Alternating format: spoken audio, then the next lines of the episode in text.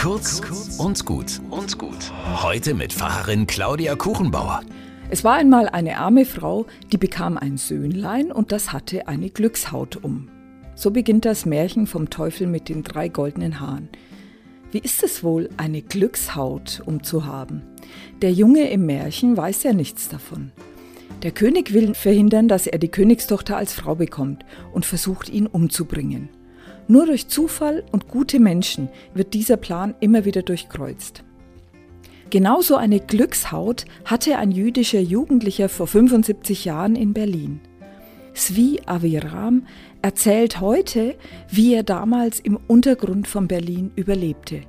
Er beschreibt die vielen Zufälle, die ihn bewahrt haben wie seine kleine Schwester in der Schule sich als einzige freiwillig für den Ausflug in ein wunderbares Land gemeldet hat.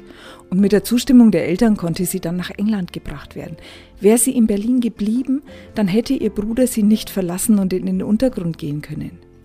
Er erzählt von Razzien der Gestapo, die ihn knapp verfehlten, von Lügen seiner Nachbarn, die ihn retteten. Heute ist er über 90.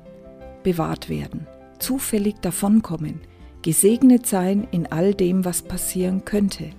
So ist das, wenn man eine Glückshaut umhat.